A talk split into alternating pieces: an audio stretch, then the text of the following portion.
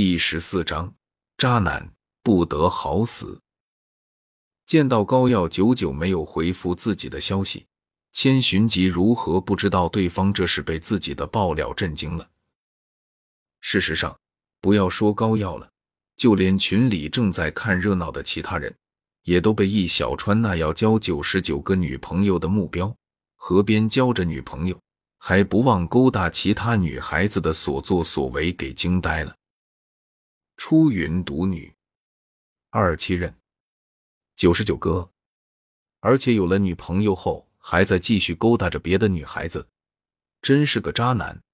虽然说我是个医师，按道理说医者仁心，不该见死不救。不过这一次，我支持千大佬的做法。千寻疾在聊天的时候，为了取信于人，做过自我介绍，报过自己的姓名。因此，群里的人都知道他叫什么。像易小川这样的人渣，你就不该救他。艾特我要做赵高。小一仙表示，像易小川这样的渣男，就该千刀万剐，万毒噬心，天打雷劈，不得好死。嗯，这或许是天底下所有女孩子的想法。渣男不得好死。在对待渣男这一点上。哪怕是冷傲如高岭之花，不食人间烟火的狠人大帝，亦或是亦正亦邪、冷艳无双的东方不败，也难得的和小医仙统一了战线。不为成仙，只为在这红尘中等你归来。赞同。日出东方，唯我不败。负信之人都该杀。边发着消息，东方白的神色愈发的凛冽起来。却是想起了之前全知全能李大仙给他剧透的未来中，他会被一个叫做令狐冲的男人辜负，最后尸沉湖底的场景。想到这里，他的小脸瞬间变得犹如寒冰般寒冷，目光中也是饱含怒火。那是对令狐冲的怒火，也是对易小川的怒火，更是对这天底下所有负心之人的怒火。日出东方，唯我不败。管好你徒弟，别让我遇到他，否则我让他这辈子都做不了男人。哎，君子剑，君子剑，东方教主，你这话可就说错了。令狐冲那个结交狐朋狗友，败坏我华山派风气，心中不惦挂师门的混账东西，我早就和他断绝师徒关系了。现在他已经不是华山派的人了。他就算是做了什么混账事情，也和我们华山派无关。怎么好端端的就提起我那个好徒弟令狐冲来了？难不成我那个孽徒在江湖上又惹了什么祸？从东方白的话语中感觉出了他心中的怒火和杀意。本来还打算给自己的前徒弟申辩一下，宣扬一下华山派师徒情深的精神的岳不群。机智的把锅甩到了自己的好徒弟令狐冲身上，然后果断的转移了话题，跟着声讨起了易小川这个渣男来。毕竟他可不希望东方白再来华山找他打架。要知道，他可是才养好伤的，而且为了令狐冲这样欺师灭祖、败坏门风的孽徒，在遭受东方白这个妖女的一顿毒打。不值得，不值得。君子剑，哎，像易小川这样的人渣，居然能够得到这么多女孩子的青睐，老天爷还真是瞎了眼啊！亡灵骑士，是啊，老天真是不开眼啊！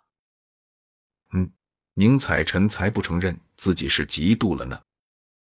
不过他嫉妒的不是易小川有那么多女朋友，并且。还在努力交更多的女朋友，他还没有那么渣，也没那么贱。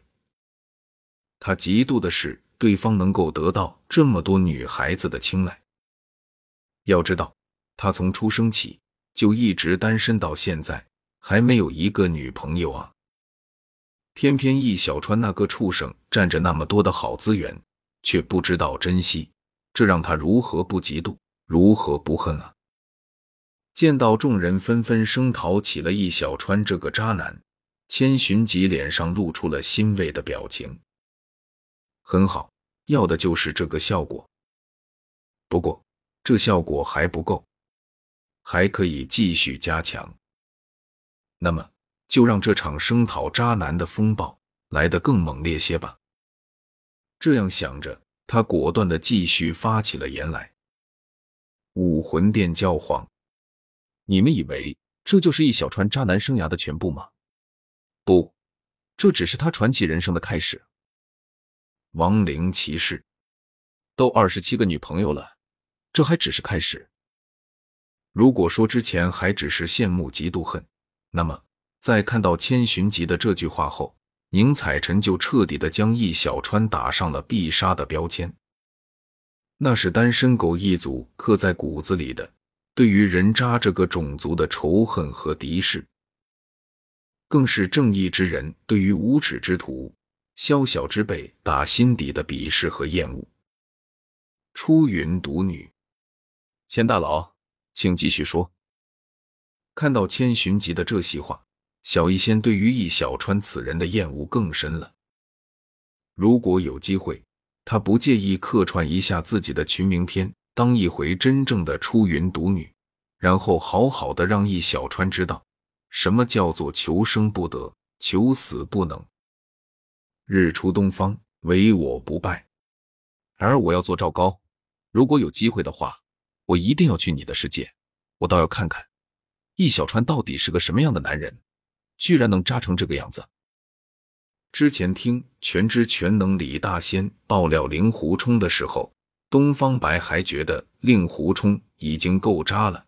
现在看到千寻疾的剧透后，他才知道原来令狐冲的渣根本不算什么。